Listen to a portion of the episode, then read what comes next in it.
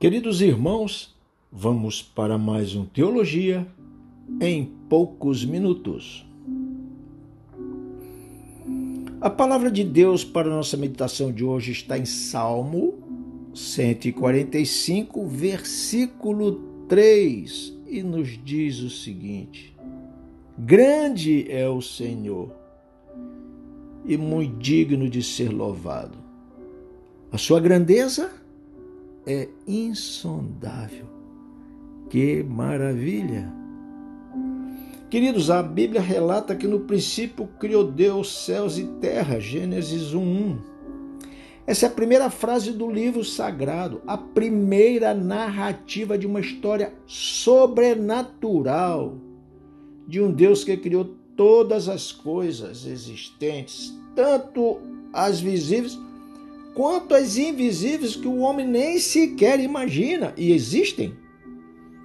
Deus criou um lugar perfeito, autossustentável e abençoado para todos os seres vivos, especial para a humanidade.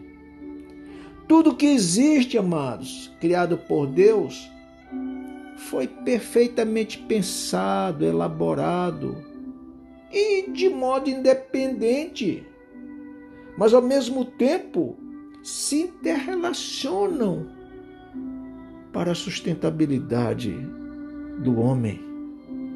E tudo está interligado, homem, natureza. As ciências biológicas e as ciências das engenharias se debruçam ante tão grande perfeição e não conseguem explicar a indescritível, engenhosa criação autossustentável de Deus. O próprio Deus, ao admirar seus feitos, lembra? Ele disse: Eis que é tudo muito bom. Está lá em Gênesis 1, 21. Queridos, as leis de todas as ciências que sustentam o universo se interagem, se correlacionam de forma irrestrita e se submete ao governo do Senhor. Parte desse vislumbre nós podemos perceber por meio dos céus, seus luminares, do mar, dos pássaros, das brisas, do colorido das frutas e das flores, da produção de energia, do oxigênio que nos sustenta, dos rios, cachoeiras. Isso tudo junto sustenta a criação de Deus. A própria natureza, amados, revela a beleza, o amor e a grandeza de Deus, Salmo 104. A sua glória e majestade é vista, é manifesta em detalhes na sua criação. Criação essa que nós utilizamos dia após dia. Deus tem um desejo.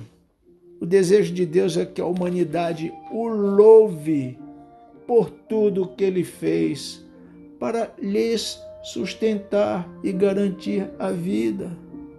Somos sustentados porque Deus criou todos os meios para que tivéssemos vida e vida sustentada por Ele.